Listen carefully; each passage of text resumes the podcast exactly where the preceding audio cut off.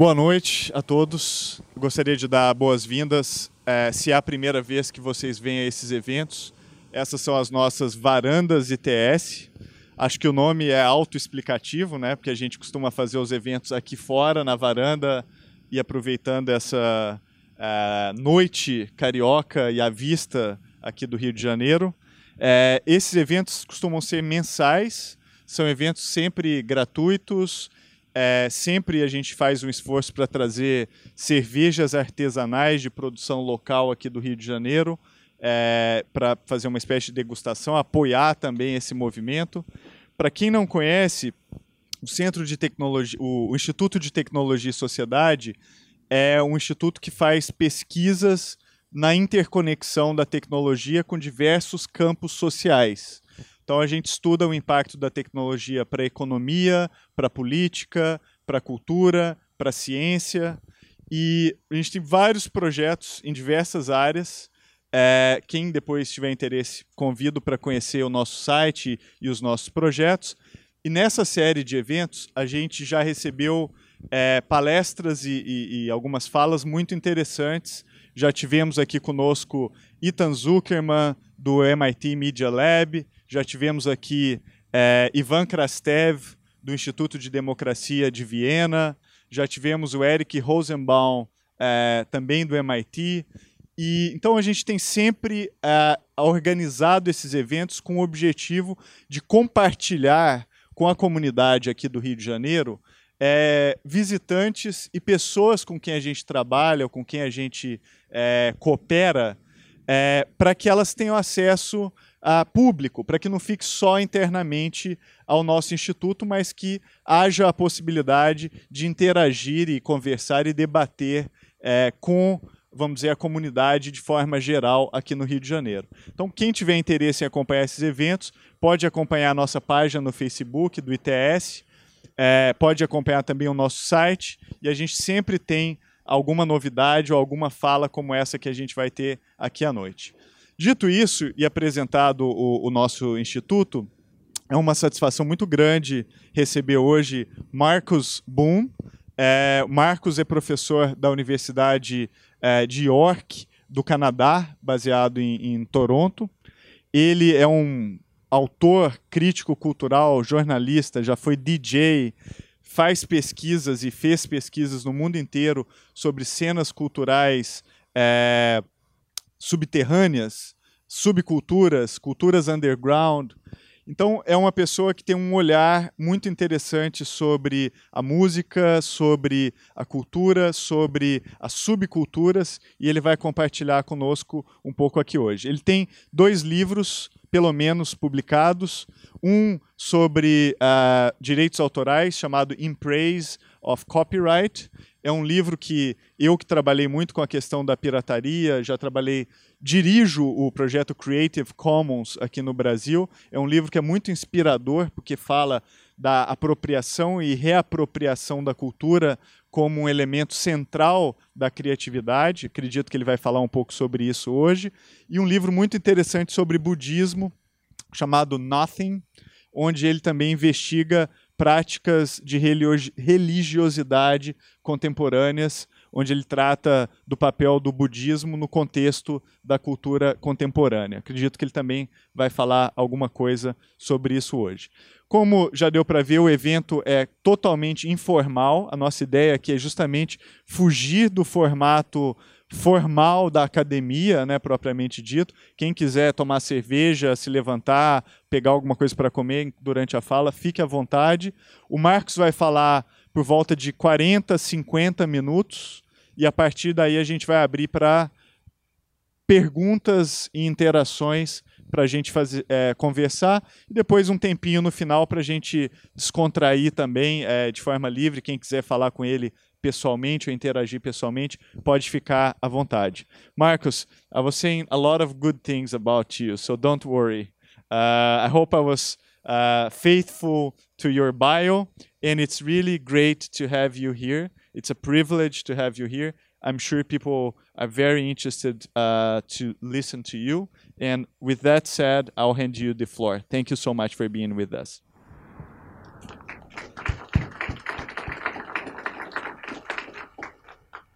Yeah, hi. And uh, yeah, thanks to Ronaldo and Victor and ITS for inviting me here. And thanks to my friend Hermano Vianna for um, spreading the word that I was in Rio. And um, yeah, I'm happy to speak to you about my work on uh, subcultures. And I have a very soft voice. So if you can't hear me, tell someone to turn the sound up a little, okay? And I wish I could deliver this lecture to you in Portuguese, but I can't yet. but um, uh, yeah, I would I would love to do that. Okay, so I'm gonna start by playing a track.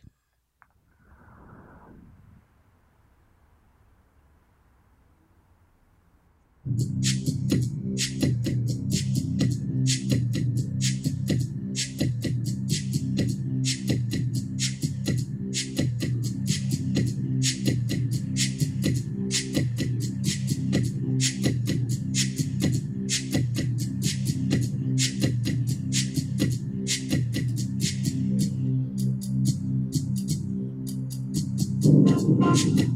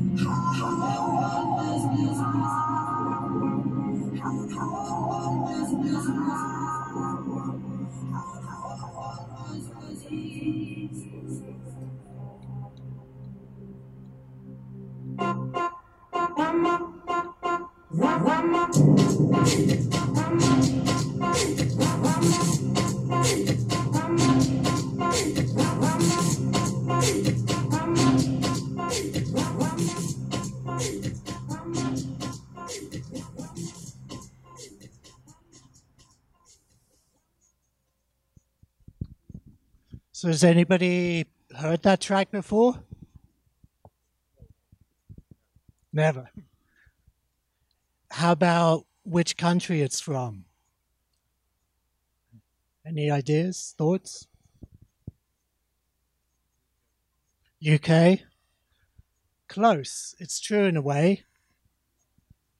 And in fact, it's a, an Adele track uh, that a young guy in Durban, South Africa, called Citizen Boy remixed and threw up on a website devoted to a new kind of house music sound coming out of the city of Durban in South Africa. Uh, the music is called, I, am not very good at doing this, um, apparently, it's the sound that a stone makes when you drop it on the floor. But I think the reference is to the bass drum sound. And just as there's a type of house music now called doof, I think also refers to this kind of particular bass kick. Um, so I, I guess I begin with that piece of music because I'm interested in hauntings. um, I think this is what you see with um,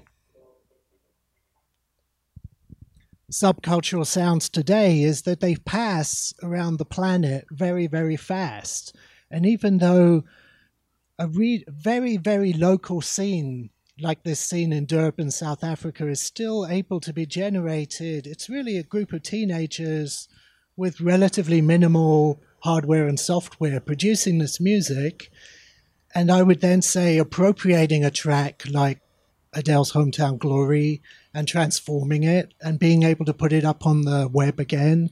It's um and here I am able to play it to you in Rio de Janeiro. Um it's uh I think what interests me in subcultural scenes today is this idea of transits, translations, and the question of what it is that makes for a powerful or meaningful transit or translation. Um, and in this case, arguably, the South African house version of this song is probably more powerful than the original. It's like a radical reworking of it and yet it sort of stays true to both something about the original and something of the local scene that it's a part of. And therefore, we're already in the territory of the copy and the passage of copies around the planet. So I'm going to read to you um, about appropriation. So this is a quote from Martin Heidegger from uh, On the Way to Language. What if appropriation, no one knows when or how, were to become an insight whose illuminating lightning flash enters into what is and what is taken to be? What if appropriation, by its entry, were to remove everything that is in present being from its subjection to a commandeering order and bring it back into its own. Okay. On July 13th, 1977, the power grid went out in New York City, leading to widespread looting in poorer neighborhoods such as Harlem and the Bronx. It is this day which is credited in Yes Yes Y'all, a recent oral history of hip hop, as being the moment of hip hop's tipping point, where the technologies required for emceeing and DJing, turntables, mics, and speakers, formerly available only to a small number of crews, were suddenly distributed to just about anyone who wanted them. We have a word for such activities stealing. But at the same time, this stealing was crucial to hip hop's full emergence as a globally active culture, teaching people around the world new ways of making music, appropriating old records and using them to construct new sounds, new ways of sharing it, from Afrika Bambaataa's Death Mix cassette, sold to New York City taxi drivers in the late 70s, to DJ Screw's mixtape sold out of his store in Houston, Texas, to the MP3 Bluetooth markets of the Sahel today, and also to new ways of living, the five elements of hip hop, from breakdancing to graffiti, most of which were or are illegal in some sense or other. At this stage of the game, Many of these innovations have been thoroughly commodified, but it's a mistake not to recognize the full power of what the Bronx crews come up with and what it still means for us today. The crises around property that are marked by the blackout riots in 1977 New York force us to think again about property, about what belongs to who, things that were supposed to have been definitively dealt with following the collapse of existing communist societies and George Bush Sr.'s declaration of a New World Order. Today, contemporary understanding of appropriation oscillates between a countercultural celebration of the aesthetics and politics of appropriation as the su- subversion of hegemonic ideas of property on the one hand, and the critique of hegemonic histories of cultural appropriation on the other. Appropriation is a resonant word in terms of the history and constitution of Afro diasporic communities themselves, through the vast and complex histories of various slave trades and wars, Arab, European, Euro American, intra African, through the figure of the Middle Passage as a movement of radical uprooting, through his, the struggles for equality, the right to assimilate or to refuse, throughout the di- Afro diaspora. Reappropriation or counter appropriation has been a trope of the widest significance for African diasporic communities. In the key P Funk tune Chocolate City, George Clinton observes that we didn't get our 40 acres and a mule, but we did get UCC.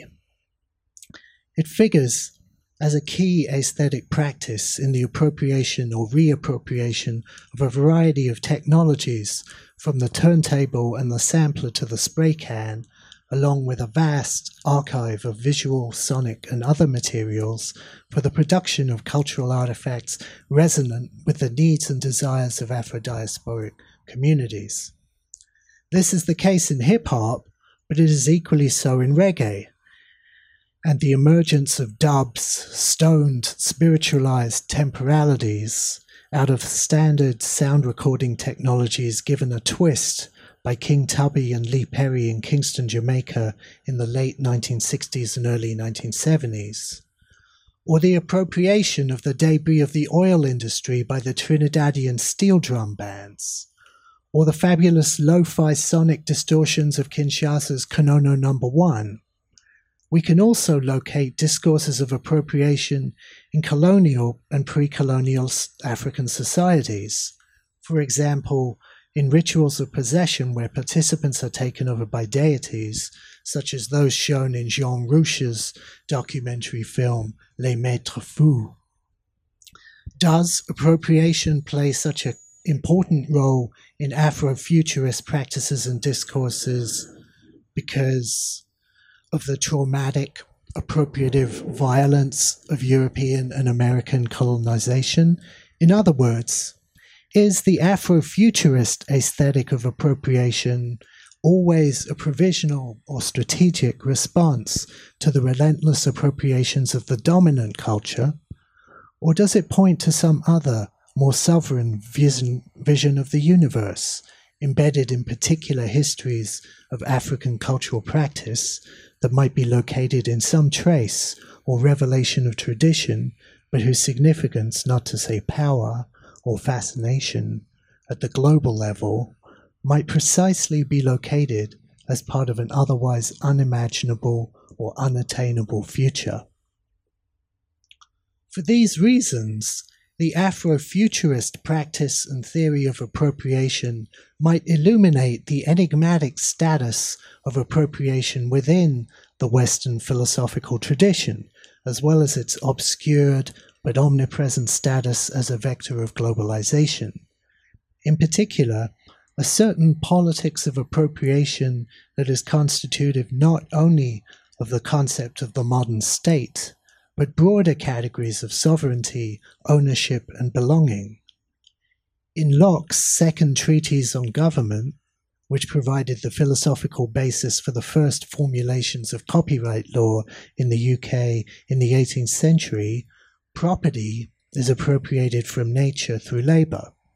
Ownership begins with our bodies and their capacity for labor and work.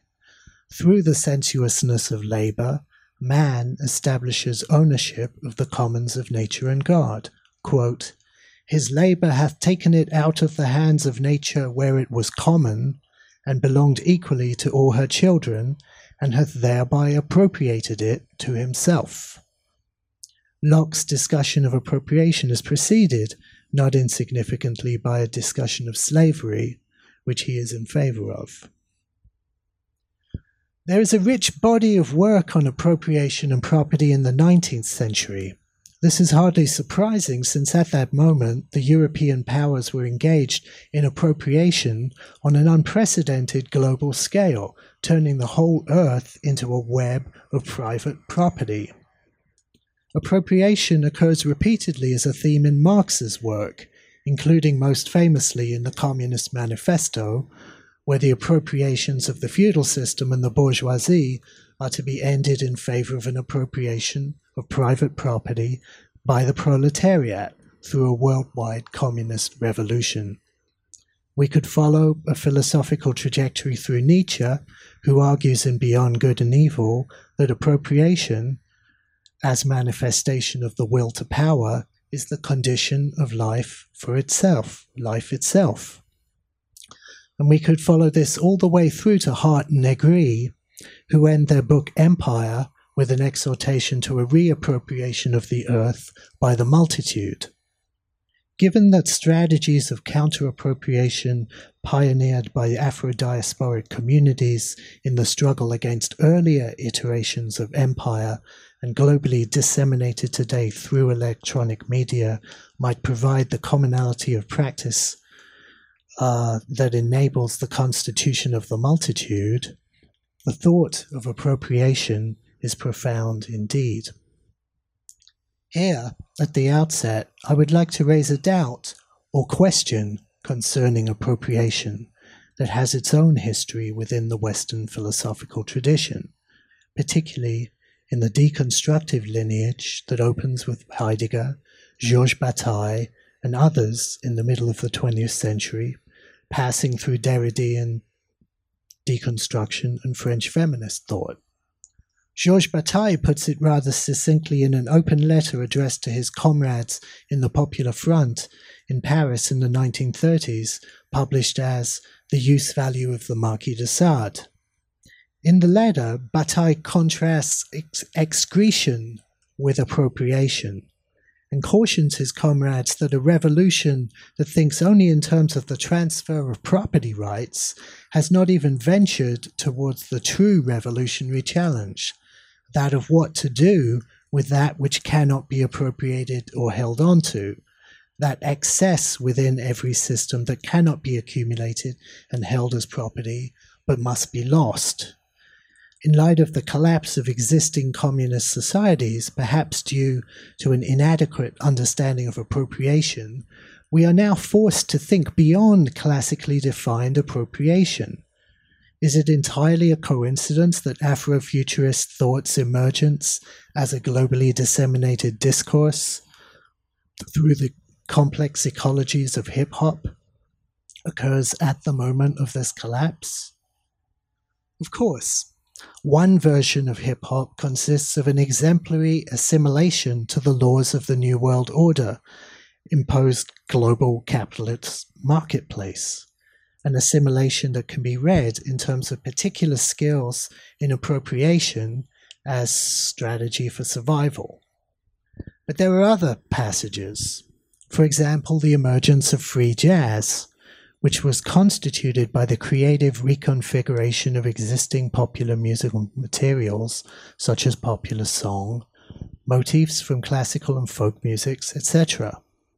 Although the trajectory into freedom music is marked through extraordinary appropriative efforts, such as John Coltrane's version of the Rodgers and Hammerstein song My Favorite Things, 1960, or Albert Ayler's delirious version of Summertime, 1963, for the most part, free jazz is constituted by the refusal of such an external hegemonic referent.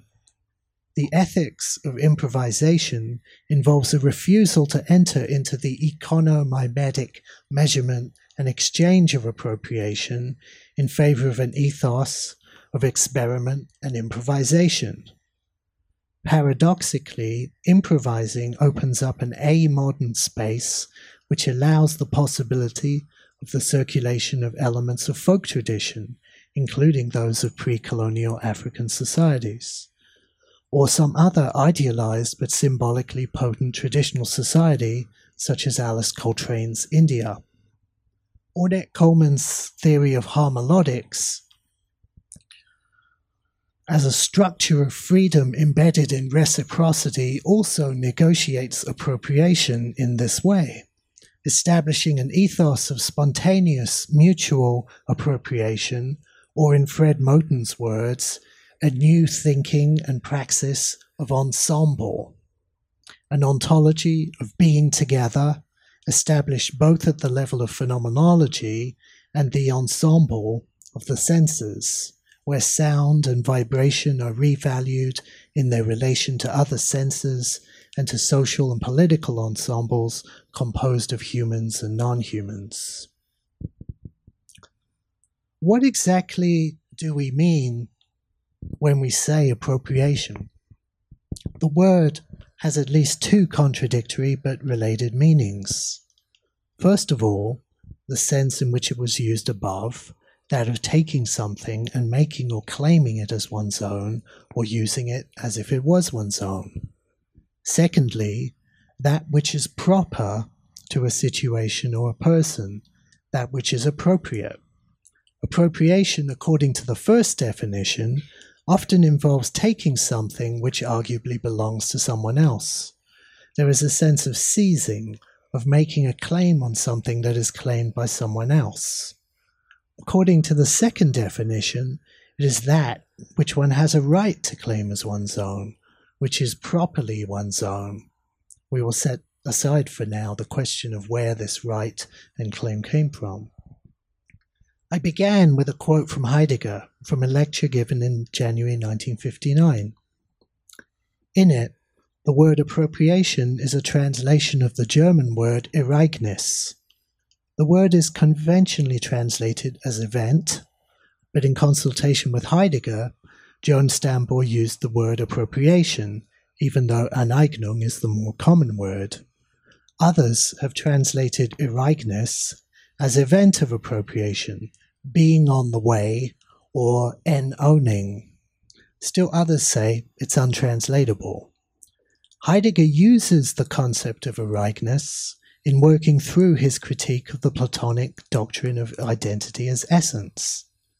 Appropriation, in the sense of seizing something that belongs to others and making it one's own, belongs to the tradition of metaphysics, since it posits that things have essences that can belong to them and at the same time that these things, these essences, can be stolen from them. The paradox is that if these things can be stolen, they can't really be essences which would not be transferable. An essence would stay in the place where it was supposed to stay.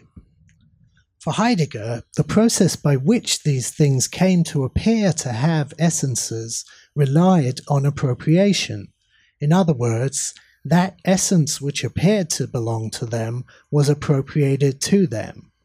Thus, it is appropriation rather than essence that is determinative of these things, although as there is an ambiguity in the quote which I began with, since it is unclear when things are removed from their subjection to the commandeering order of metaphysics, science, industry, they will be restored to their own order or to the order of appropriation itself. What could own mean if not an essence? And where does properness come from if not essence? Okay, I'm going to play another track.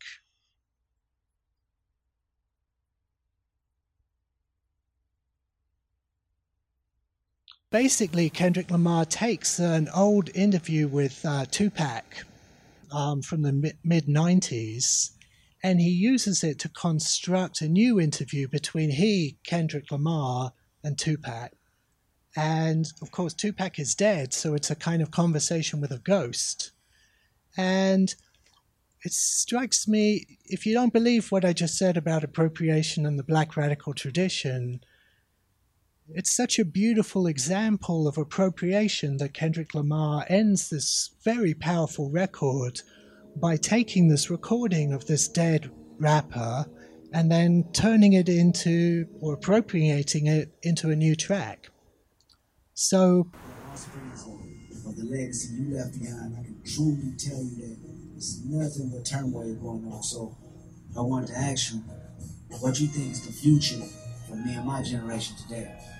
I think that niggas is tired of grabbing shit out the stores, and next time it's a riot, it's gonna be like uh, bloodshed. For real. I don't think America know that. I think America think we was just playing. It's gonna be some more playing, but it ain't gonna be no playing. It's gonna be murder. You know what I'm saying? It's gonna be like like Nat Turner, 1831. I'm in this motherfucker. You know what I'm saying? It's, it's gonna happen. That's crazy, man. In my opinion, the only hope that we kind of have left is music and vibrations. A lot of people don't understand how important it is. Sometimes I can like get behind the mic and I don't know what type of energy I'm gonna push out, where it comes from. It trip me out sometimes. Because spirits. We ain't even really rap. We just letting our dead homies tell stories for us.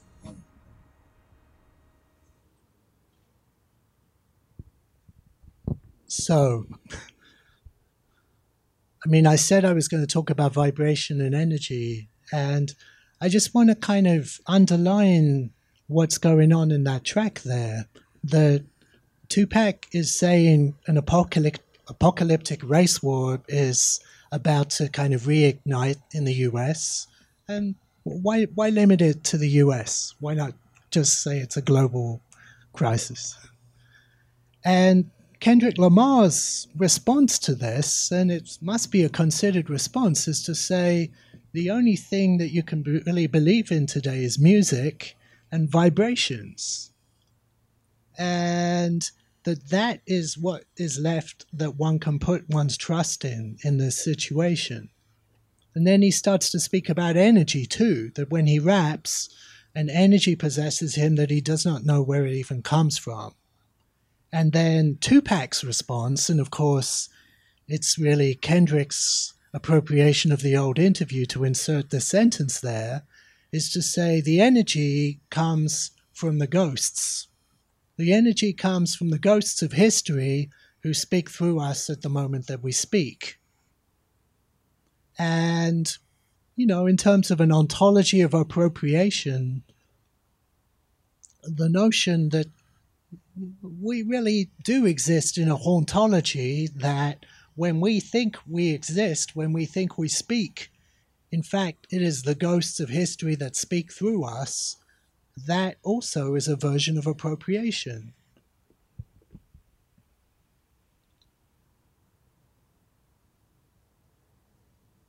So, I ended the last section by asking this question. If there was no appropriation any longer, if we refused to appropriate, if um, if we depropriated, a word that I like a lot, depropriation, to refuse to make something an object of property, to set up a situation in which property is not the determinative um, structure of what goes on in the situation, that would be depropriation. If a situation of depropriation actually existed, if we inhabited it, without reference to property, what would that situation involve? How would we orient ourselves? What would we find there? So, one response begins like this If we subtract property from being, baits, the air, trees, the ocean, organisms, including human beings, even the void between the planets may be said to vibrate if recent propositions concerning a quantum ether are correct. Even decaying matter, dead things have a half life. So then we already need to modify our proposition. Decisions about what is alive and what is dead concern different types of vibration and different speeds or frequencies of vibration. Furthermore, to live more intensely is to increase the density of vibration or the speed of vibration. Thus, the world of affect, of feelings, may be a matter of vibration. Jouissance, orgasmic pleasure, joy are peak experiences of vibration. Conversely, states of meditation may also involve the calming of certain kinds of vibration. The Yoga Sutras begins with the statement Yoga is the cessation of the fluctuations of consciousness and attunement, awareness of other kinds of vibration, of the body, of the environment, etc. The vibrating body is often an obscene body, a dangerous body, a body to be tabooed or abjected.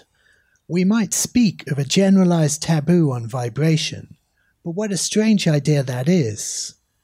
Speaking psychoanalytically and using the work of Julia Kristeva and Jacques Lacan, one might say that normal consciousness develops from a rejection of what Kristeva calls the chora, the disorganized pulsational matrix of drives in the infant body that is abjected in favor of the symbolic order, the Oedipal complex, language. But that vibratory matrix continues and we stand in continuous ambivalent relationship to it, or to what Lacan calls jouissance. Indeed, we seek out experiences of vibratory intensity, and to the extent that this occurs outside of the law, one might say that vibration is queer. To say this is already to make a claim for sound, while sound, strictly speaking, is clearly but one kind of vibration, it also presents itself as a model or structure for thinking about, playing with vibration more generally. Of course, the visual arts themselves already present a long and rich history of reflection on vibration, whether we're talking about tantric Indian paintings, the waves and fields of Van Gogh's cornfields, Bridget Riley's optical fields of repetition, or Sachiko Kodama's Morpho Tower vibrating sculptures. I am interested in thinking of sound as a kind of vibration, music as a particular kind of organization of sound, popular music as all of the above, and therefore part of a set of practices that work with vibration. So that's a kind of basic point. All music is a kind of culture of vibration. The politics of vibration begins for me with a problem the relative inaccessibility of vibration. That even as we speak of a vibrational ontology, in other words, of vibration as a or the fundamental constitu- constituent of reality, which is what contemporary physics, the most prestigious knowledge form that exists today, does, somehow it, vibration, di- disappears in our very attempt to point to it, or it is bracketed as New Age, wishful thinking, or a fantasy of omnipotence, of control of intangible, unverifiable forces, often of a religious nature. What does it mean to speak of vibration, to describe it? What is the relationship of language to vibration? If ontology can only speak of vibration, then what do we make of other kinds of practices, such as music making, that are capable of other, perhaps more direct modes of access to vibration? I am fascinated by song as a way in which language is sutured to vibration. That is what a song is a vibrational structure with words attached to it, or vice versa. Song, in this sense, is both a specific instance of the appropriation of vibration and also a model for thinking about the politics of vibration more generally. Does such a model point to a set of practices that go beyond discourse in politically resonant ways? Or is vibration, because of its inaccessibility, never more than a form of what Slavoj Žižek calls autistic jouissance, always awaiting a necessary discursive ordering. I continue to be provoked by Jacques Attali's Girardian assertion of an essential relationship between music and violence. Music as the organization of sound performed as a sacrifice, in other words, ritualized violence, to ward off the threat of an otherwise uncontrollable violence that an unorganized sound would apparently constitute. I'm interested in rethinking this formula through Kristeva's work on abjection and the chora, and thinking about music in relation to a twofold taboo outlined by Freud that on violence and that on eroticism. And all music variably has a negotiation of these taboos that which is being tabooed, being for bataille, also imminent. In other words, you can't taboo something unless it's there to be tabooed. There's no point having a taboo on flying pink elephants because you'll never be in a situation where you have to exercise that taboo. Only something that is there and actually needs to be pushed away has to be a subject of a taboo. Sex and death, love and violence mark the taboo, the block. Their articulation in music both articulates the block and potentially provides access to that which is beyond the block, as my mentor in this work, Catherine Christer Hennix, suggests. Presumably, all music, if I am right, must take a stance regarding vibration. That broadly is what music is. Presumably, most music consists of suturing the taboo to vibration in itself, which is exactly what Attali means by sacrifice. That is also what I mean by the politics of vibration. Certainly, a discourse of vibrations runs through 20th century music, particularly the music of the 60s and 70s, from La Monte Young to psychedelic rock to reggae to free jazz, each with its own explicit politics of vibration. And I would say that's exactly what you hear in the Kendrick Lamar song. The question is, how do you mobilize vibration if it is um, the way to resolve this apocalyptic global war? I came to the phrase vibrational ontology through the work of Steve Goodman in his work Sonic Warfare, Sound, Affect, and the Ecology of Fear. Has anybody read Goodman? Okay, couple. Um, Goodman has assembled a formidable set of connections in pursuing vibration, yet the displacement of vibration within the book actually blocks any positive articulation of a vibrational ontology. Goodman's discussion of vibrational ontology emerges out of an exploration of the political ecology of fear and the use of technologies and practices of vibrational force, both in warfare today and the broader biopolitical management of populations in modern societies. As a counterpoint to this instrumental use of vibration as force, Goodman writes of the way that subaltern dance or bass cultures appropriate such technologies to mobilize a community, transforming fear into joy. Amongst other things, this explains the preference some bass cultures have for the use of police siren sounds in the middle of dancehall sessions, the focus on intensely amplified sound that is situated at the threshold of pain and pleasure, audible and inaudible, clear and distorted, etc. The pervasive appropriation of military discourses in the language of sound clashes, DJ battles, etc.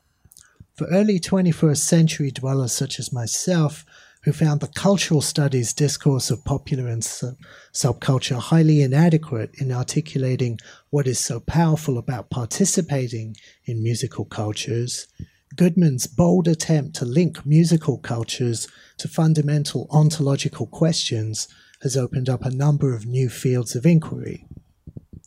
Having said that, there is something disappointing about Goodman's formulation as it stands since it reduces collective experiences of vibration to mere epiphenomena of instrumental industrialized societies. Amongst other things, it would appear to imply that the collective celebrations of carnival or ecstasis are never ends in themselves worked towards in an intentional way by groups of people, but that such events or practices only appear where a particular instrumental formation of power has already established itself in a primary or originary kind of way. Given that one can point to the presence of collective practices of sonically mediated joy as far back as history goes, why does Goodman rele- relegate these practices to a secondary or compensatory function? While it is common these days to see carnival interpreted as a particular kind of cathartic jouissance that actually serves to maintain a particular dominant psychopolitical structure, such claims fail to explain the teleological persistence of joy, or to use Bloch's word, hope, in human and non human societies, other than as a form of false consciousness. This would be a problem with the Foucauldian narrative, which vacillates between a public skepticism as to the possibility of autonomous, collectively assumed goals on the one hand, and a private pursuit of those same goals, occasionally and belatedly theorized by notions such as heterotopia, friendship, care of the self, etc., on the other. Conversely, those who argue that ecstatic jouissance is the primary ontological condition that human societies are built on whether to repress, appropriate, or to be directly engaged with, fail to explain the persistent dystopian outcomes of communities built around an idea of unmediated jouissance. What is it about vibration, sonic or otherwise, that commits so many people to building such charged structures around it? To use everyday language, why does music seem to be such a matter of life and death such a valuable thing to so many people today on the one hand, and yet such an ephemeral subcultural thing on the other. The answer to these questions for me has to do with the implications of a fully developed vibrational ontology, which, despite his deep commitment to bass culture, Goodman resists. What if the ontologies of vibrational force that Goodman focused on with their obvious masculinist bias, focus on control, instrumentalization, etc., were actually secondary or at least reactive attempts to block the full opening up of a different, more fundamental vibrational ontology. Moreover, what if, in bass cultures generally, there was a kind of continuous conflict not only between instrumental hegemonic forces and subaltern semi autonomous collectives, but between particular kinds of sonic appropriation and depropriation at play at the micropolitical level in every gathering, every party, every production, dance, audition? And what would it mean to recognize a vibrational ontology as such? Are there particular political ecologies that allow a vibrational ontology to sustain or support a community in more or less meaningful ways? Conversely, is the notion of a fully immanent and articulated vibrational ontology itself a naive one, since the mediation of vibration is both necessary and inevitable? In his 1929 book, Civilization and Its Discontents, Sigmund Freud set out a broad and powerful model for thinking about culture as a struggle between two fundamental human and arguably non human and also arguably cosmic forces, those of Eros and Thanatos, life and death, love and violence. Freud's model has a clear application to recent work on sonic subcultures. In Sonic w- Warfare, Goodman argues that contemporary sound cultures such as hip hop and dancehall are built out of a reappropriation of military and industrial technological colonizations of the sound spectrum putting them at the service of the people, who satisfy their own aggressive drives via this appropriation and sublimation of a pervasive violence.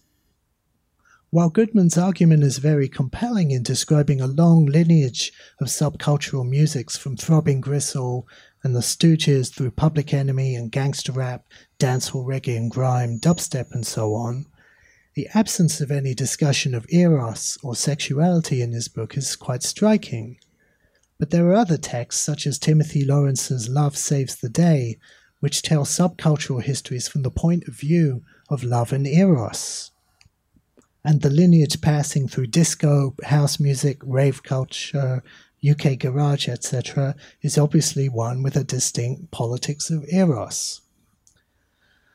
Um, here, I explore the dynamic between eros and thanatos in recent music, such as the queer hip hop of Le1f, the pornographic violence of Odd Future. One could multiply examples from black metal through Pharmakon's industrial noise, in which this dynamic manifests in increasingly explicit terms. Herbert Marcuse coined the term repressive desublimation to describe the explicit channeling of drives that one finds in contemporary capitalism. In Slavoj Žižek's terms, the current ideolo- ideology of capitalism orders us to enjoy and to seek increasingly direct satisfaction of drive, erotic or thanatotopic, through the mechanisms of the marketplace. Nonetheless, contemporary sonic subcultures hold fast to the possibility of a non repressive desublimation. In terms of my work, a thinking and experiencing of vibration itself that involves a truth. What do we mean when we speak of political music today? For example, taking the case of Egyptian music after the Arab Spring, uh, one can come up with at least three possibilities. Firstly, music which participates in an explicit political discourse, such as the groups El Tanbura and Iskanderella, composed of various groups of folk and rock musicians who played in Tahrir Square throughout the January Revolution often singing protest songs associated with the 1919 Egyptian Revolution, and composers such as Sayyid Darwish. Here, the lyrics serve as explicit political messages. Socially, the musicians participate directly in mass mobilization, often in very difficult conditions where there is tear gas, riot police, etc. And the music serves to generally evoke a concept of the people and their history outside of the prevailing conditions of domination. And I, I interviewed musicians who'd performed like this in Tahrir Square, and they said this was the best time in their whole lives. That it was this sort of moment where the political and the sonic came together. Um, secondly, Music that articulates a subcultural politics, often of a subaltern, marginalized population, usually subtracted from conventional political discourse, but suddenly becoming audible under particular revolutionary or at least changing political conditions. The Mahraganat or festivals music that sprang up in Egypt around the time of the 2011 revolution was a mixture of shaabi or folk styles with hip hop and electronica and emerged out of slums such as Al Salam City at the edges of Cairo. Socially, it manifests as the music of cab drivers, music for weddings, and other social occasions. And although it occasionally expresses a direct political message, such as in Sadat and Alaa 50 cents, the people want five pounds of phone credit, um, the political meaning is more located at the level of making audible a subaltern population within a particular geography, such as metropolitan Cairo, and the elaboration of particular loops of collective enjoyment and identification through spirals of love and violence rendered sonically as dancehall beats.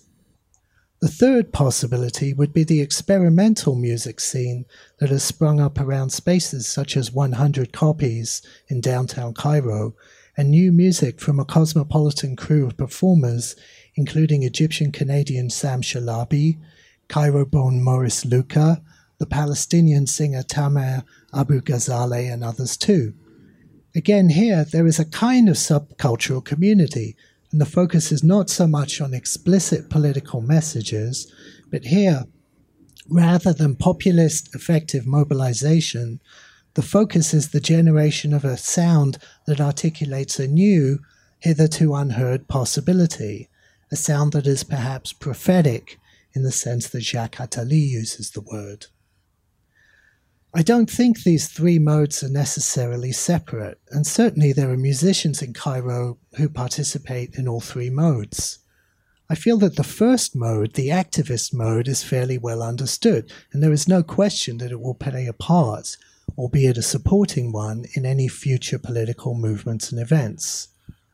The politics of subcultural sounds are also quite well known today. For example, in a recent article Buzz and Rumble, Global Pop, and the Utopian Impulse, American scholar Jayna Brown argues, via Paul Gilroy and Achille Mbembe, and in the context of recent African music such as Angolan Kuduro and Congolese Konono, that subcultural sound should be understood as part of a utopian impulse. Here's a quote we can conceive of a utopian impulse as a collective response situated in specific historical conjunctures of oppression and resilience.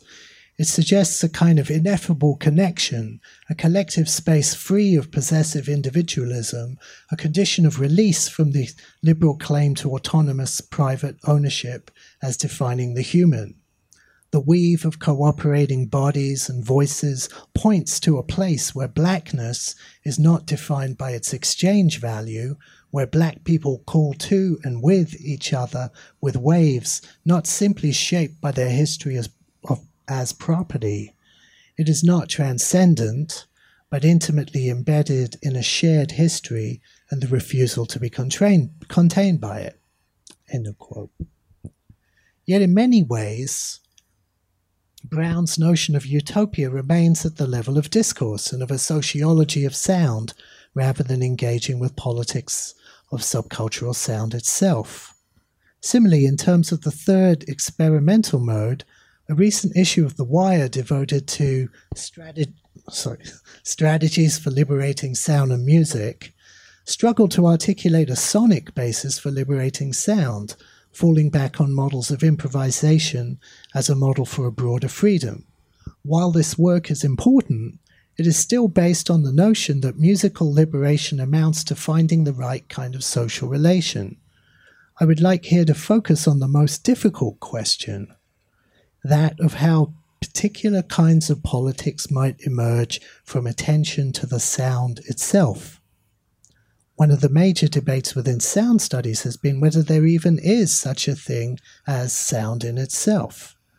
The argument has generally been framed as one between those who believe history, context, and the social and political framing of an otherwise inchoate non object called sound is what matters, versus those who believe the material of sound, the organization of sounds in whatever form, to be the key. A discussion of the politics of vibration means necessarily operating between and sometimes outside of this dilemma. The question that I ask is under what conditions the full mobilization of the liberatory sound powers of sound is possible.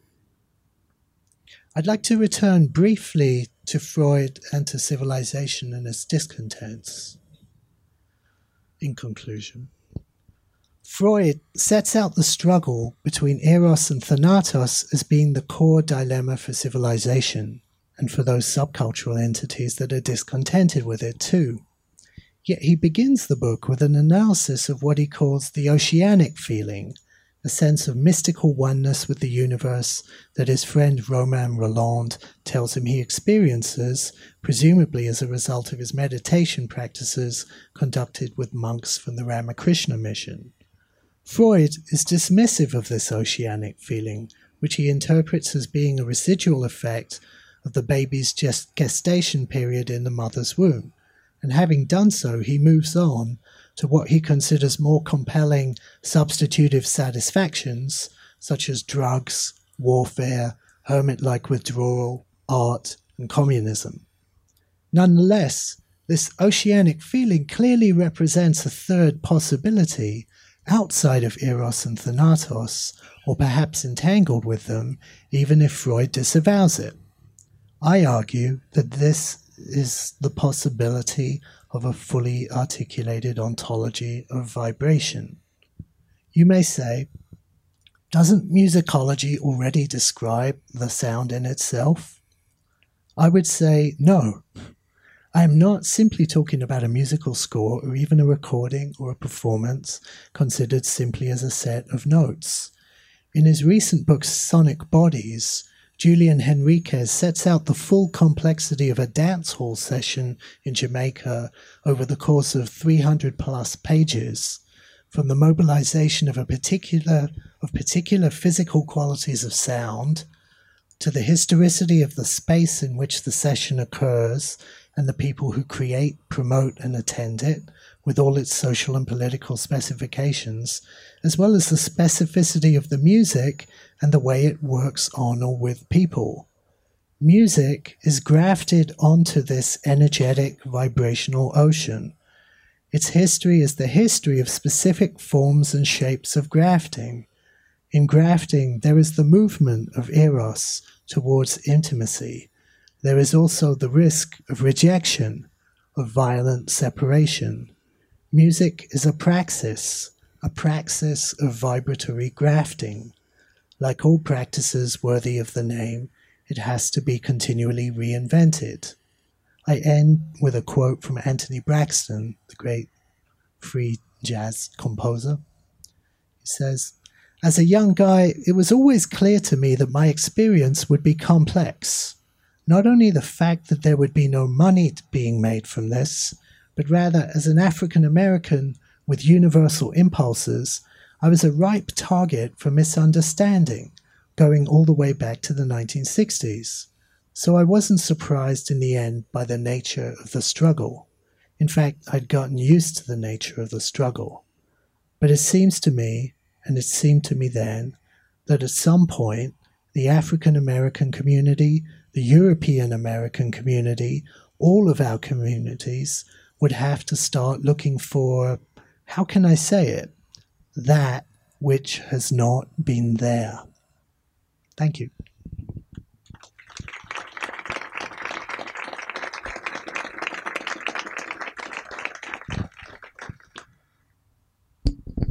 Thank you very much, Marcos. Uh, I'm going to open the floor for questions and comments. So anyone would like to start? I can take the microphone to you. You can start. I can start. Okay. I have a lot of questions. Thank you. Thank you. So I will start as you suggest. Uh, one thing that I find uh, very important about what you said is actually trying to use the ideas that you've brought in the context of what's happening in Brazil right now. So it's very interesting because you describe this uh, wish uh, of appropriation and uh, these vibrations that uh, go through society and the impulse to became, make them your own. And in doing that, you also become the other. So I would roughly describe uh, it as the the openness that actually you are open to the other, you're open to listen to the other, and you are even open to become the other. So Brazil has been uh, fighting along its history between these two impulses to be open to the other and to be close to the other. I would dare to say, and of course people can disagree with me, that we are living in a moment in which the Brazilian society is inclined in the direction of depropriation rather than appropriation. So this we are living in a very closed moment in which we don't want to listen to the other. There's a lot of people full of certainties, and they want that certainty to actually um, be dominant. So it's a moment in which we can say that we are betraying the very foundation of who we are, because we are a society of people who have appropriated in order to become who we are. So the idea of cannibalism is in the very foundation of the Brazilian society with Oswald de Andrade, in which uh, he says, all that interests me is uh, the other.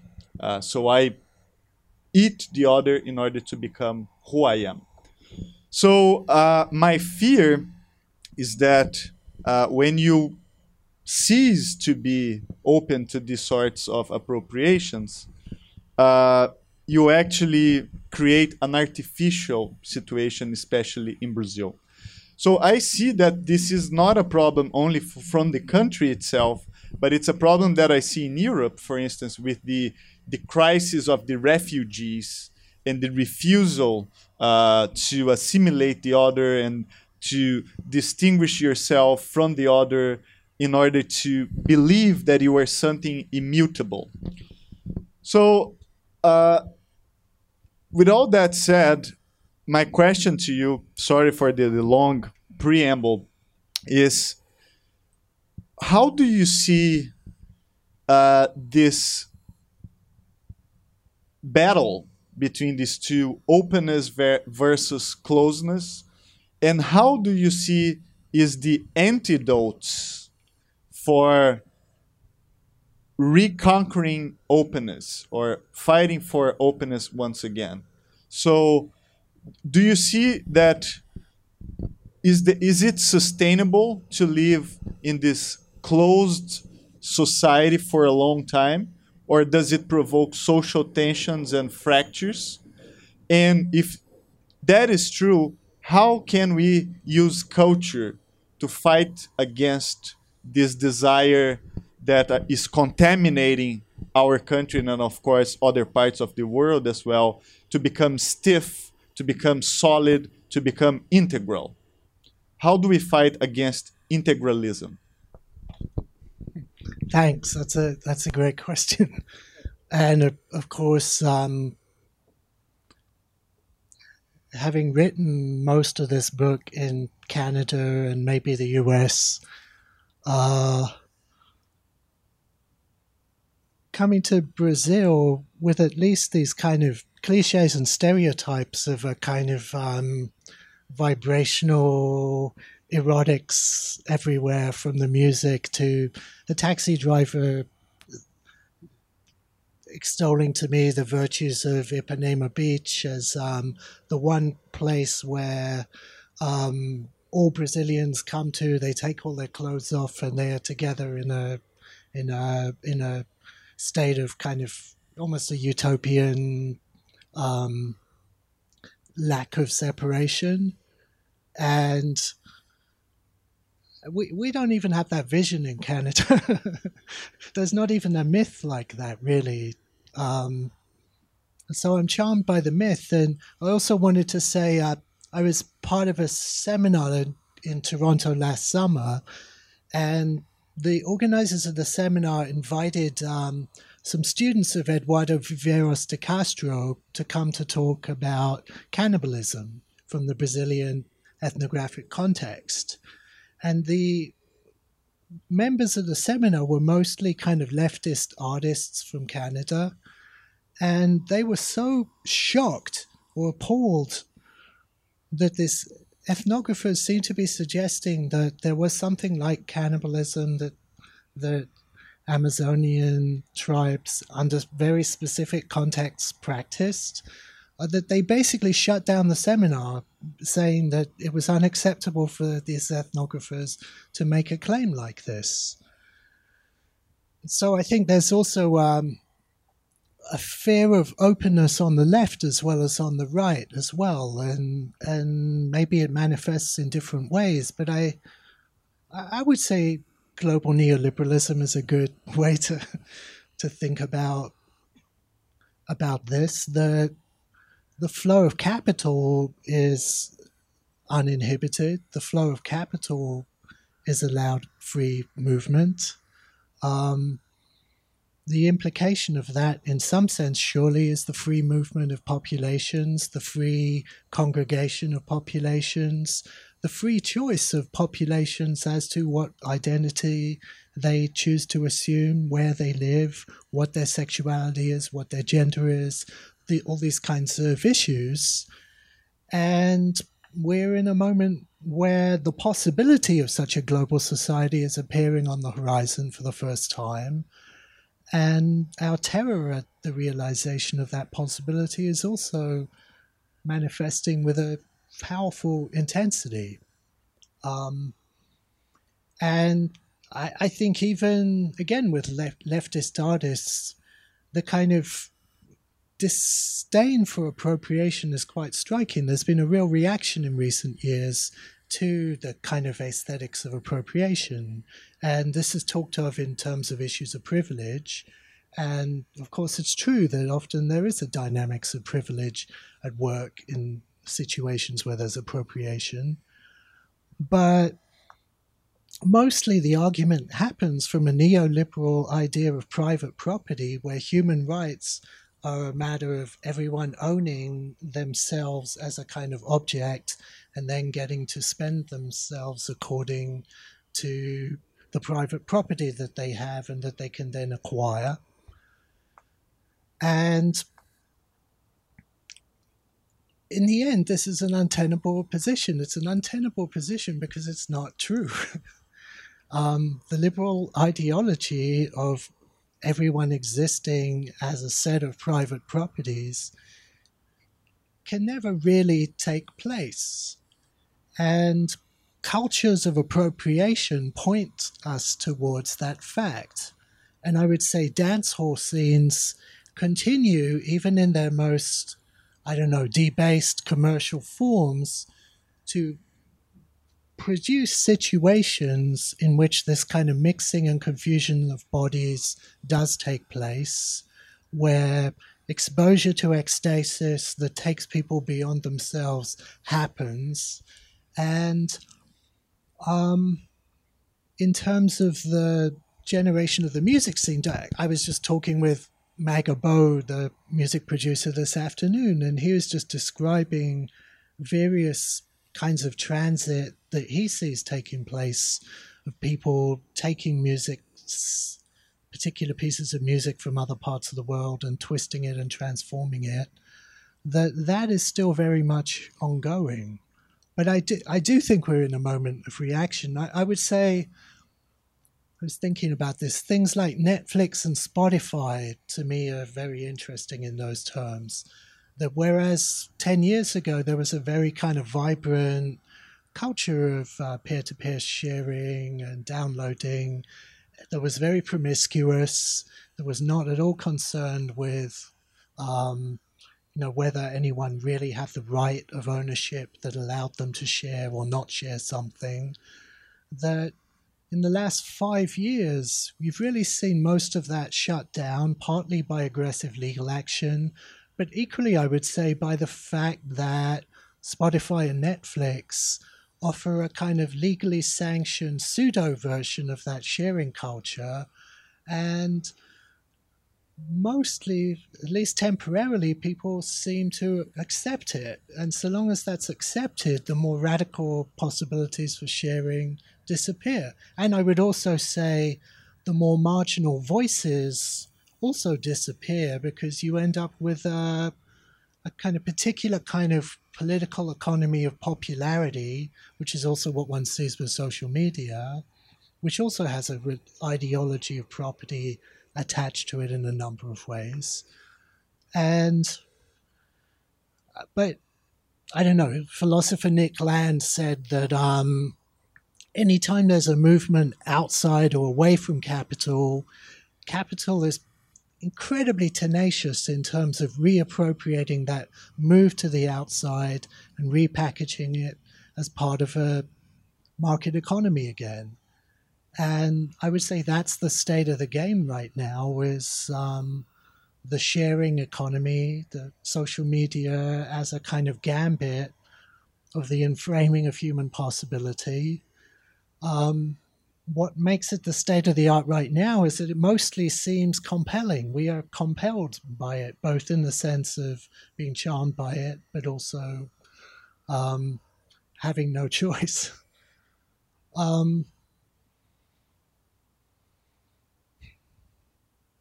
still, I think some kind of research continues, and I didn't actually speak a whole lot about avant-gardes in my talk, but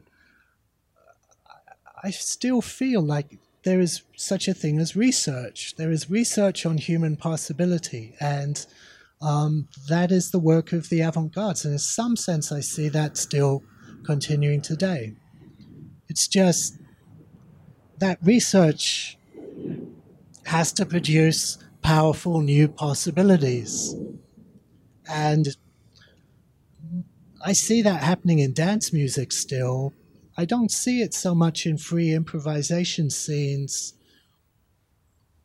But, you know, like I started interviewing a group of uh, free improv musicians in Beirut. And one, I was really struck by one of them talking about um, how difficult it is to organize a free improv music tour of the Middle East right now. And he went through every country from Pakistan to Morocco and talked about what it meant to organize a show in a city in one of those countries. And I was just very moved by someone thinking about that as a possibility and trying to enact that possibility. Um, yeah. Very good. Thank you. That was like a very good reflection, very useful for the, the context where we are. I especially like your idea about Netflix and Spotify because when we were in the file sharing culture, that had a huge impact over music in Brazil, for instance. So you had music scenes like Funk Carioca, which used the MP3s that were downloaded as a source material for creating new music. Same thing goes for Tecnobrega and other appropriation styles here in Brazil. And actually, I fear now that with Spotify, it makes actually you lazy. It's the same with Netflix because it creates what someone was saying uh, recently in an article that I read a sort of a global monoculture in which there is one global official culture that will become the reference for everyone. And of course, you cannot even download the content uh, technically either from Netflix or Spotify. So it ceases to be raw material for you to uh, remix or reappropriate and create something on top of it. And you turn back into the position of a consumer rather than uh, a producer. So the big promise of the internet was that you would become a producer and a consumer and you would participate in this dialogue of a perpetual call and response in w- which you would be provoked by pop music and then you would have the opportunity to take it and change and turn it into something else. So i really agree with you that a lot of these cultures are dying. Uh, and one of the reasons is that you're losing this perspective of having access to the raw materials as a so culture no longer is uh, uh, uh, something that you can take and do whatever you want and it's becoming more and more something that you pay for and it's delivered to you but then that's it.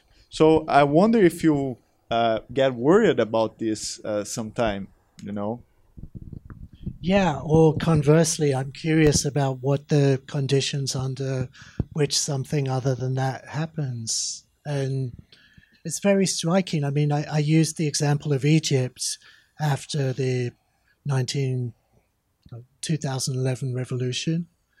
And it's very striking that there's a proliferation of new musics precisely in that moment of rupture.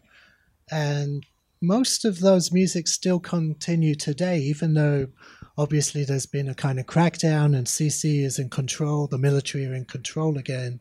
Those music somehow also still continue. It hasn't simply ended. I, I wrote an article about Egypt uh, in the months before um, Sisi came to power, and it took me so long to write it that by the time uh, I I finished writing it. uh, the Muslim Brotherhood had been a whole group of people had been executed, and the crackdown had began.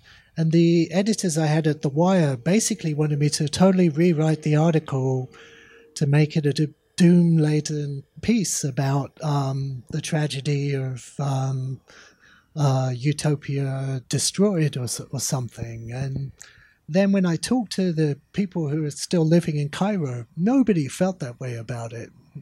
They, they still felt very positive about the future and very much inspired by that moment of revolution. So, yeah, I would say in a moment of rupture, interesting things happen. You may be in the middle of a moment of rupture right now here in Rio.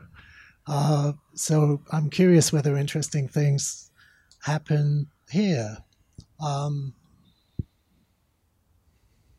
but I, I spend most of my time, uh, most of most of my free time talking with a 70 year old transsexual drone composer who lives in Berlin in a tiny little shack, uh, who's been, her name is Catherine Christer Hennix. She's been pursuing a kind of vision of drone music, which is definitely a form of vibrational ontology, for like 40 years now.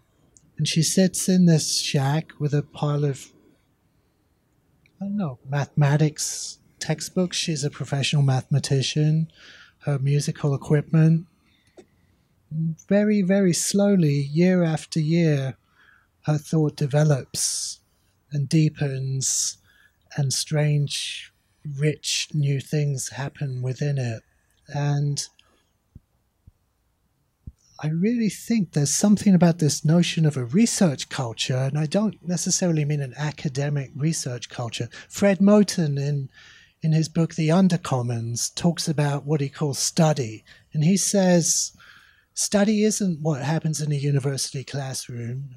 Not, I mean, mostly it does not happen. In fact, he says study is when you're on the bus or on the subway going to the class and you're talking to someone in the class or someone who you go to school with or whatever. That's study when you're talking about ideas, or maybe you're sitting in a bar and drinking and talking about something. I mean, this could be study now but it will also be study after we break and have a drink and and we're thinking. And for him, he wanted to reclaim a notion of study as a part of everyday life. That study is the generation of possibility within the context of everyday life um, by what he calls the undercommons, the people who, the people, to use an unpopular phrase. And I think without a culture of study, it's actually hard to do much more than generate novelty.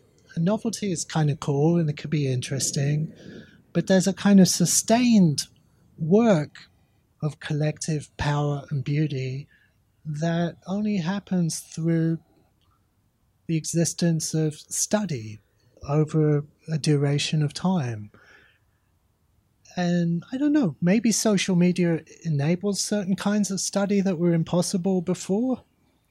But I think the fragmentation of our concentration is also a, a real challenge in terms of study. That there's something about collective intensity that requires duration, it requires time. And there are so many reasons why we don't have time. We need to go to work, we need to find a job, we don't have any money, we etc. etc. And that's where crisis, I think, is not particularly enabling. Crisis actually destroys the possibility of study, which generates new forms of social and aesthetic practice. And somehow we need to collectively regain the possibility of study, I think. Comentários? Ok. let's get to the opportunity. uh, you you talk about the vibrations, but vibrations are not the message in terms of words and man, uh, manifest, communist manifest, and so.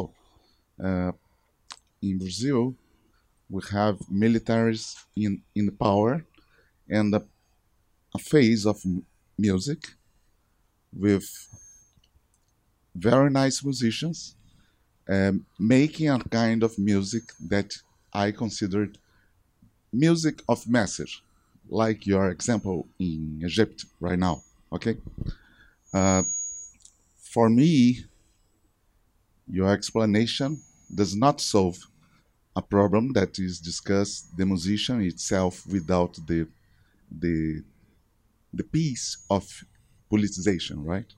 I think that there is more vibration in music than uh, politicians, in my opinion, in the history of humanity. I will give you uh, four examples. Uh, for example, in opera, Rigoletto, uh, Verdi was obliged to not mention the, the name of the, the, the, the main personal uh, in, in the opera that he wrote. Without doing that, he could not uh, show us the, the, the, the masterpiece of opera, Rigoletto. I could not uh, have the, the opportunity to appropriate Rigoletto in Teatro Municipal. Uh, Chico Buarque, right now, is a censor of a, a music of himself that was used in the military uh, dictatorship in Brazil because it is being used now against the government that is right now in, in power. You, you understand the problem of appropriation? Uh, uh, the same musician that was using music to free, to, to, to make it possible appropriate, right now is using that to disappropriate in Belo Horizonte. That's a, a, paradox, in my opinion. Obrigado. Alguém mais quer aproveitar para fazer um comentário? Someone? Hã? Quem? Quem? Ah, you want. Yeah, go ahead. I'm not sure what you you're saying. I mean, yeah, appropriation and counter appropriation. That's the scary thing about it is that things can move around, right? Um, but as for your point about vibration not being just being about music, yeah, absolutely. My my thought, I guess, is just what one needs to describe vibration is a much more expanded version of what music is. And I'm actually interested in thinking about it mathematically, to be honest. I think there's a way of thinking about music as a mathematical, almost a geometric shape or form, a topos. Um, this is what my mentor Hennix does. She argues music is a topos. And yeah, I think I think the particular form of music really matters, and subcultural scenes exist because they care about the particular shape or form that sound takes, and they share that between them, and they share a knowledge of how to do that, how to make that, and that seems really important to me. But it's not just that they share a knowledge of how to do something, it's that they share a knowledge of how to do something that shakes their reality to the foundation and therefore has a kind of ontological power.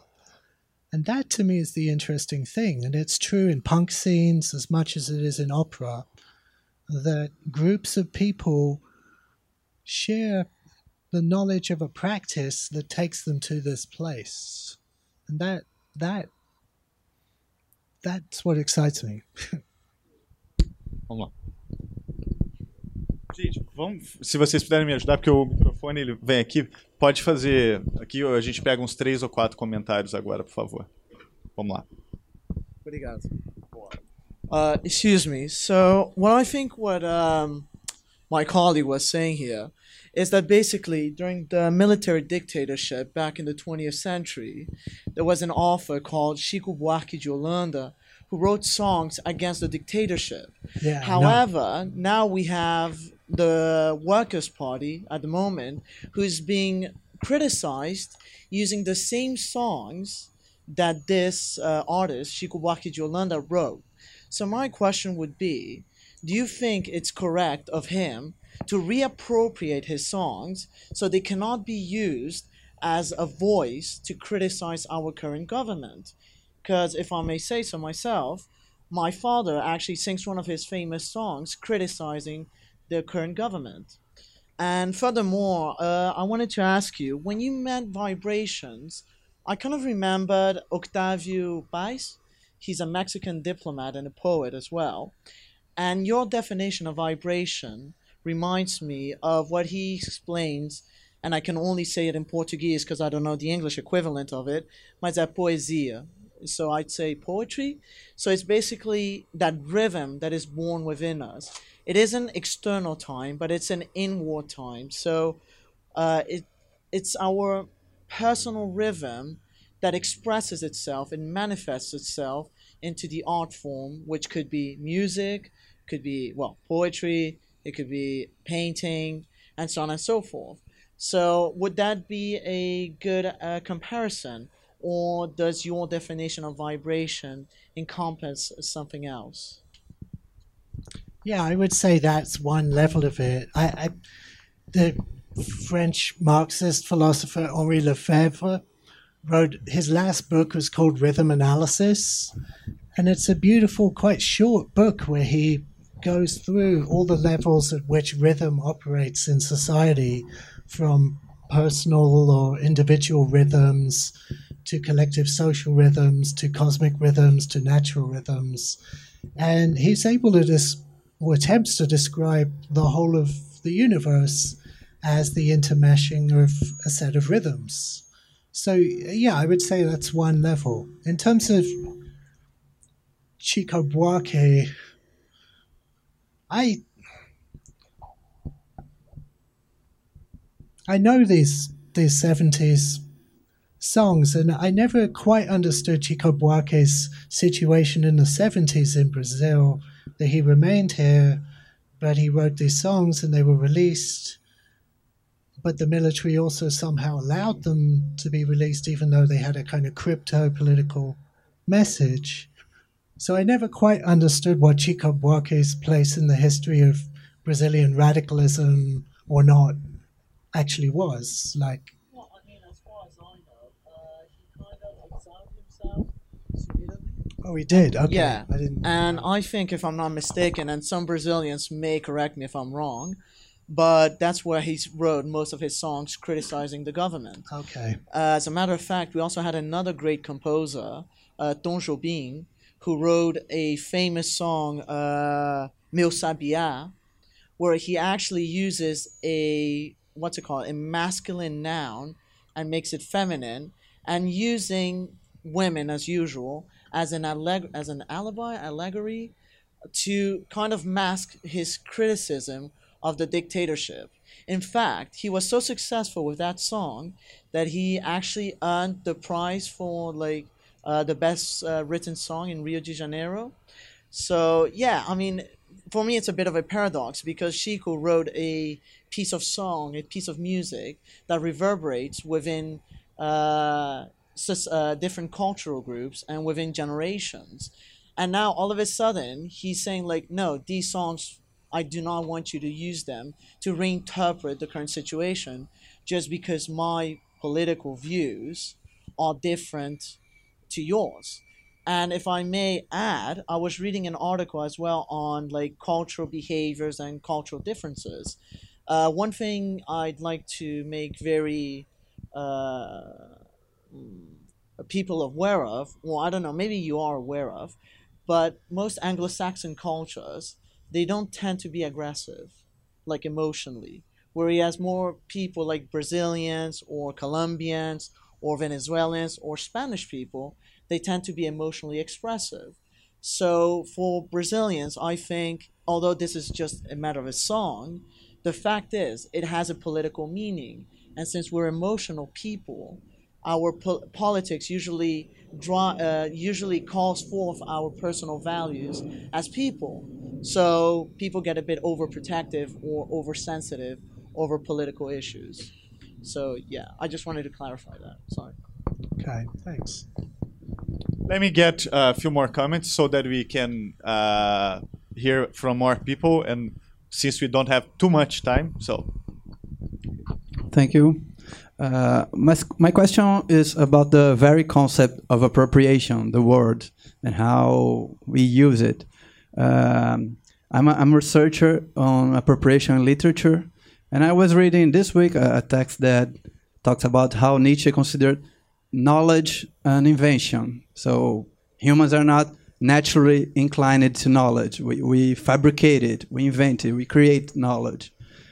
And I ask myself uh, if when we use the term appropriation, we, we, we go on the direct to deny that things have, have an origin, or when we use appropriation, we are simultaneously talking that something uh, is a property of someone, and this someone invented it and created it. So this is this is something I, I ask myself, and I wanted to know your opinion. If this term goes in which way to deny the origin, or to say no, this is from someone, and we are reusing it. Yeah, well, that's why I was quoting Heidegger, I guess, is the the way Heidegger is thinking about it is entertaining all of the possibilities that you're pointing to there. I mean, he's saying that there is a politics of origin. Um, he's, but that moment of origin is a creative moment in some sense, and maybe there's a Nietzscheanism in Heidegger's thought there. Um, I don't know. I would talk about Foucault maybe and Foucault's version of Nietzsche and genealogy. You know, the, for Foucault, every moment of origin of a fact being established is actually a particular configuration of powers and forces in a society, and the establishment of what a particular configuration of forces think as a truth constitutes an act of appropriation. Um, does that mean that there is no such thing as original thought? I don't know. I, I read Badiou and I love Badiou, and I happen to believe in something like a struggle for truth. And uh, I personally don't see that that contradicts the notion that most of what is presented to us as truth is ideological and has is the result of a set of appropriations and that overturning appropriations is also an appropriative act, really. But there is, and this is why Heidegger talks about Ereignis. Ereignis for him means almost like a core of truth at the very center of the mystery of appropriation. It's almost like there is something there that is not just simply an argument saying, he did this, he said this, therefore it exists. He's saying that the very giving of being that allows anything to be established is in itself a kind of you are appropriated to the truth. You are appropriated by the truth, into the truth. And that's his kind of model of being after whatever, 1935. Hi. Um, I wanted to ask a question about something you brought up at the very beginning of the presentation um, when you talked about transit and translation and what makes for a meaningful translation. And I just wanted to know if you could address that a little further and maybe how that might relate to appropriation. Yeah, I mean, well, the kind of question that interests me, like with that South African track I played, and I don't even really know the Adele track that the, the, the guy is sampling there. And, you know, he's in Durban, a city on the east coast of South Africa. I don't know what his relationship to Chicago house and the history of house music is. But it's interesting to me the series of transits that are made there that could go disastrously wrong. It could produce something very dull or boring or useless. Yet, something about the way in which these things are appropriated actually works. And um, I'm trying to understand that right now. Like, what? because it's easy to say, like there's this famous, um,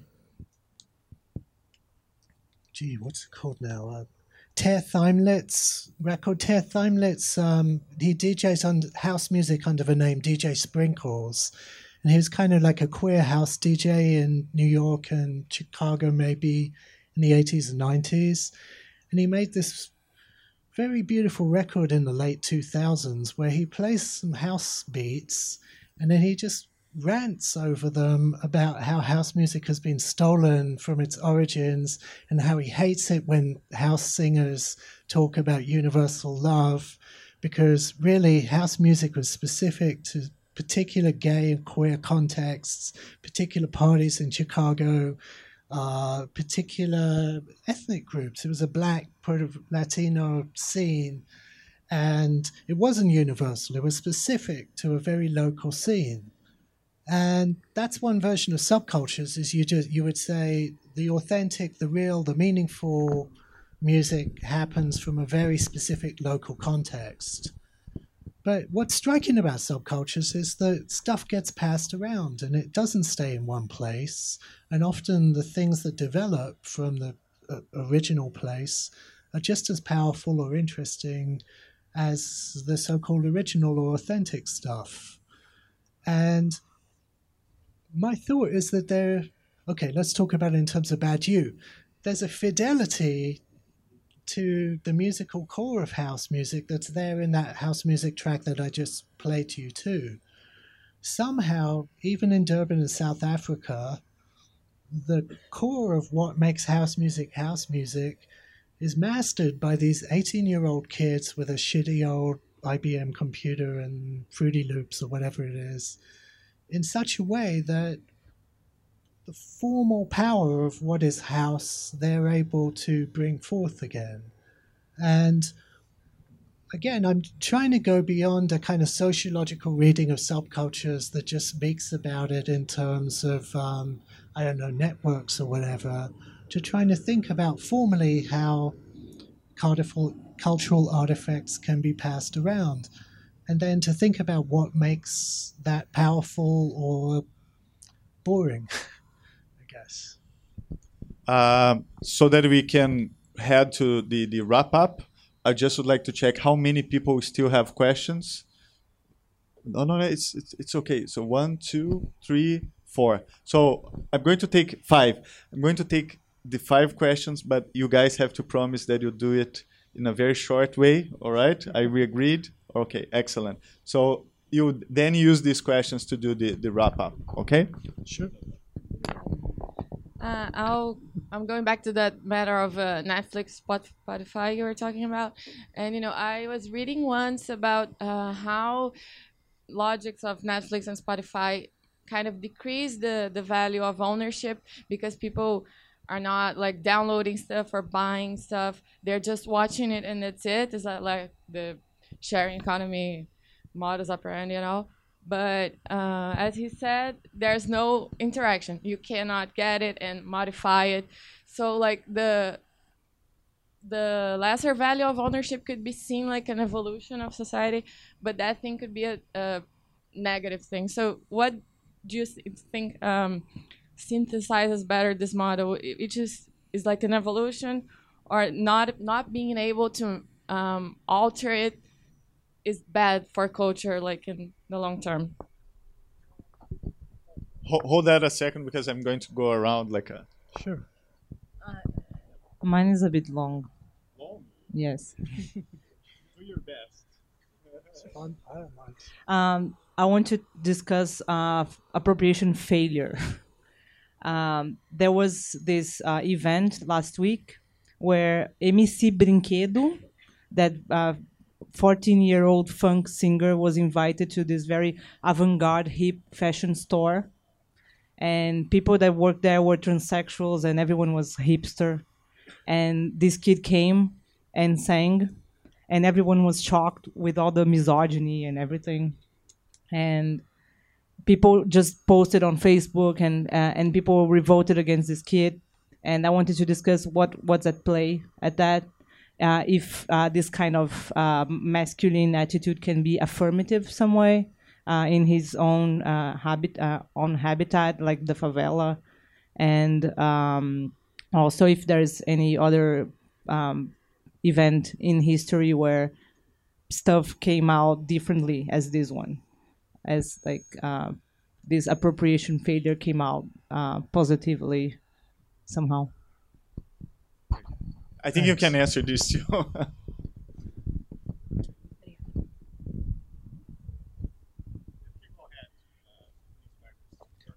Do you want me?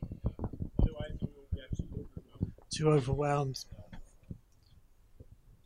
I'm not sure what to say about appropriation Okay. failure. I mean, uh, I, I got obsessed with Odd Future for quite a while, and I wrote like very long, learned discourses on Odd Future and Tyler the Creator. And part of what I wanted to think through in Odd Future was how close homophobia and the actual flourishing of queerness within hip hop culture actually were, and how strange it was that the most misogynistic and kind of homophobic statements seemed to coincide with Syd tha Kyd, an out lesbian DJ, as part of their collective, and then Frank Ocean's coming out a- as well, and and that the you know now there is an actual male queer hip hop culture with people like Le1f. Um, and ag- again, I, I see the stuff about Freud, uh, Eros and Thanatos. Again, it feels the closer one gets to the core of vibrational power neurotics, the more one seems to enter a zone of kind of insane violence.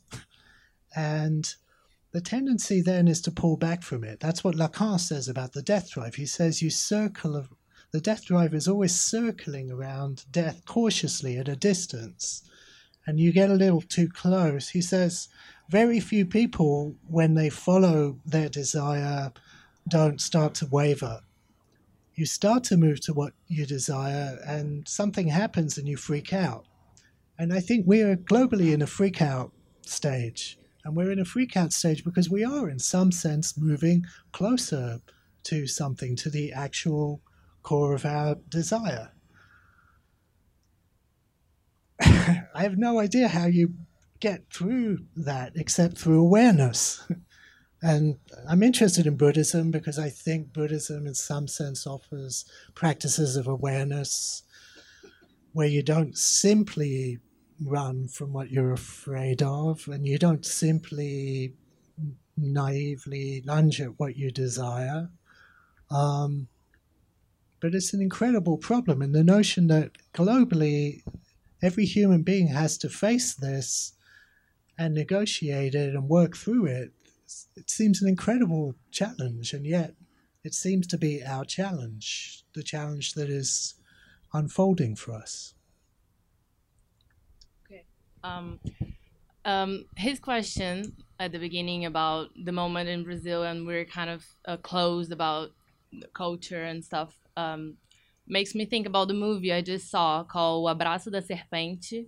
I don't know if you heard it. It's a Colombian movie. Yeah, I actually just saw it in Toronto a month ago. Yeah. That's cool. And so, um, just to summarize quickly, uh, the, the the first, the, it's about an indigenous um, culture, and uh, two white guys go to this uh, tribes in Colombia. And the first one that comes meets an indigenous guy that knows everything about the forest, and this indigenous guy doesn't doesn't want to share. He thinks that he needs to teach their own people about the forest and the, the, the culture, and he's really reluctant about uh, sharing his culture with a white guy. And then a second white guy comes many, many years later, and for many spiritual and, and uh, um, rational reasons, he decides to share uh, his culture with this guy and give, gives him the drink. And there's a lot, uh, there's a lot of stuff about like um, sacred plants that some white people use for fun, and they use it in a very religious and sacred way. So there is this kind of appropriation by white people of the indigenous culture in a way that the, the indigenous people don't like, might not like. But anyway, uh, at the end, he, uh, he decides to give the guy up the plant and stuff. And I uh, and maybe he thinks that uh, giving the guy the plant and letting this white guy talk about his culture to the world is the best way to I don't know spread the culture. But anyway, my question is: Do you think this and um, maybe it's a good debate for your question as well.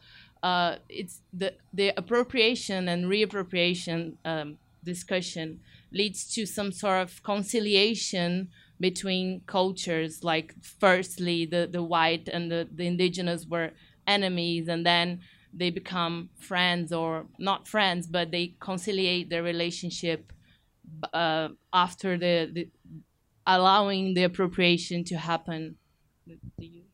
I was trying to be quick, so it. yeah. Well, I guess that's probably where I would start to talk about gift economies. That the exchange of gifts seems to be a. Is it a version of appropriation? You give a gift and then you get a gift back. But um, that seems to me a powerful model of sharing an appropriation versus gift giving and taking. Um, this Japanese philosopher, Kojin Karatani, has a book called The Structure of World History that came out a couple of years ago. And he basically says the entire history of political economy is leading up to a future gift economy, a future global gift economy. And the examples he gives of it are surprising. For example, he says nuclear disarmament is an example of a gift economy that by giving up nuclear weapons, you obviously you take a risk from your point of view as a paranoid Cold War person, but that's what then opens up a new kind of future, um, or it, it results in the destruction of everything. But that's we didn't say anything about gift economies, and I think gift economies are incredibly important in terms of um, the dynamics of appropriation. And even in Buddhism, I would say the practice of offering a gift is a practice of depropriation. Instead of grasping something, you you um, open up a space in which uh, grasping does not happen, and there's a kind of act of gift gifting involved in that. Um, in terms of the indigenous stuff, I, I, there's a great essay by anthropologist Marilyn Strathern where she basically just says, well, people use indigenous cultures as a model of um, a free culture, of, of kind of free sharing of gifts. And if you look at it ethnographically, that is just not true at all. There's like, it's very structured, the, the practice of sharing or not sharing. Um, and in that movie, it's a very ambiguous movie. Like, is he right to share stuff? But the interesting thing about ayahuasca, if, or, or I don't think it is ayahuasca. Is it ayahuasca that's being shared? Yeah, Caapi. So it is ayahuasca, Yahe. But um, talk about depropriation. It, it, and my one of my mentors is Michael Taussig, a, kind of one of the great anthropologists of Colombian shamanism, and he's just very interested in the kind of anarchy that results when people take ayahuasca together, and that there's a kind of ontological chaos there that he found very interesting, and it's full of violence and eroticism as well, and puking and shitting, and people not being able to hold on to anything. It's an incredibly difficult situation. And yet, he says when you're exposed to the space of death, uh, that is where the possibility of healing, and for him, healing from the traumas of colonial, colonialism actually becomes possible. And I don't know. I mean, naively, I would like to know about Santo Daime and the place of ayahuasca in metropolitan Rio and things like that. And um, but that's a whole other issue. we are heading to the last two questions. Just to let you know, all the lectures and the, the talks that we have here are recorded, so you can actually watch them again. Uh, we appropriate the talks from the people who come here, and they're all on our YouTube channel. So if you guys want to watch this one again or watch the previous talks, they're all there. So last two questions. Uh, so my question has a little bit to do, I guess, with the gifts economy you were mentioning, and also with uh, her question about the current Spotify status. Uh, actually, uh, what I was thinking uh, was the following: uh, appropriation by itself, it goes against the whole notion of ownership when it comes to to culture in general, as you were saying. but it's, it is also a fact that we have copyright law uh, as a general thing. And uh, more than that, we have the underlying problem the copyright law tries to address that is more or less artists have to get paid. So, uh, and this is, of course, a, a, major challenge or even a paradox uh, in relation to the whole uh, production when it comes specifically to subculture because of, uh, you know, it, usually happens in environments uh, where there are no means for you know going major. So uh, I would like to know if you have any thoughts on how to solve this apparent paradox of, uh, on one hand, uh, appropriation being a concept that goes against ownership, and on the other hand, uh, the artist is having to get you know paid or compensated some way. Let me get the last question. Hi. Uh, still on the Spotify and um, Netflix subject. Um, I was wondering if would take some important um, things out of the equation, like um, simplicity, marketing, um, uh, and just talk about property to justify uh, the success of Spotify and Netflix because they got the rights, and then the decline of uh, P2P, far share, and, and so on. Isn't this like a simplistic view uh, and isn't also um, a way of appropriation uh, from Spotify and um, Netflix?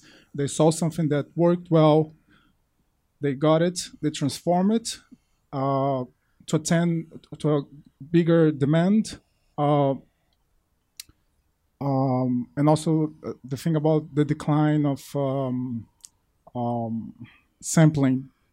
Um, and like she said, uh, Spotify and Netflix uh, make people lazier.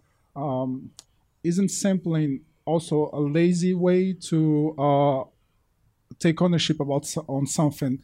Before LPs and um, uh, cassettes, you had to listen to something, understand it, like it, and learn the instrument, learn the media, and do it and with cassette and uh, uh, LPs, for instance, it became more popular, but also uh, it was a lazier uh, way to do things, lazier and more lazy.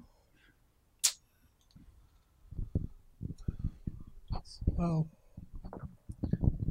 I'm not sure that working harder is an actual justification of something. The fact that it's easier doesn't make it wrong. I, I think the question you have to look at the results. And if I listen to that South African track, the way the original has been sampled, the notion that there's this tiny unit of voice which has been turned into a kind of rhythmic unit um, is profound. It's it's not simply laziness. It, it is an insight into the original, an appropriation of it that transforms it, and um, so, but I don't think having to work harder. There's a vision of creative beauty that is not contingent on working harder. In some sense, we want to be able to do more beautiful things easier, but really beautiful things, not just bullshit. Um, with Spotify, I, I think the question about will how do artists get paid is a really important one, and I think it's interesting with Spotify and Netflix that I mean all the people I know who work in the film industry or the music industry, uh, they complain that they basically cannot make a living working with Netflix or, or Spotify. Like it is, It is not a political econ- economic structure that actually supports them. So even though it may be legal, what's different I mean, the music industry and film industry have always been exploitative, but I guess the form exploitation took was such that a certain number of people adapted to it in order to survive. And that's probably happening now with digital stuff too, that people with their own YouTube channels or whatever. I mean, I have a friend who's a Hollywood lawyer and what he is doing tends to be a good measure of where the economy is going. And he he worked for semiconductors, he worked for the movie industry, he worked for a dating site. Now he works for a Hollywood YouTube channel production company. So capital it, it is not it is shifting around. As for the question of appropriation and, and artists getting paid, I think we're slowly edging towards a situation in which virtually nobody gets paid except for a very small, well, 1% of kind of a ruling class. And um, artists are just one of the people who are not getting paid. Um, people who are getting PhDs are not getting jobs as tenure track professors anymore. They're getting paid, you know, bare subsistence level wages to teach courses one by one, uh, and tenured jobs are not being replaced, at least in Canada. And jokingly, I would say that something like a global communist revolution is required, and some restructuring of things is required so that uh, people have enough money to live and are able then to take advantage of the powers of appropriation and of sharing culture that are available through digital technologies and others. And you know, ideas of a global minimum wage, for example, or a global living wage, is a very interesting idea. And of course, there are incredible inequalities and un- imbalances that make the idea just about impossible today. But but there are people who are thinking this through.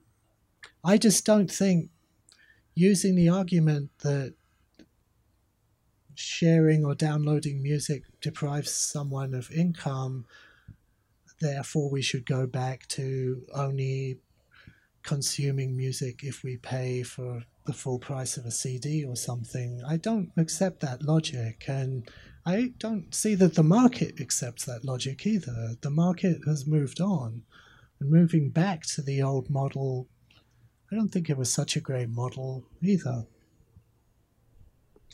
Well, uh, first of all, thank you so much, Marcos. It's been really a privilege to, to listen to you and uh, we should stop here.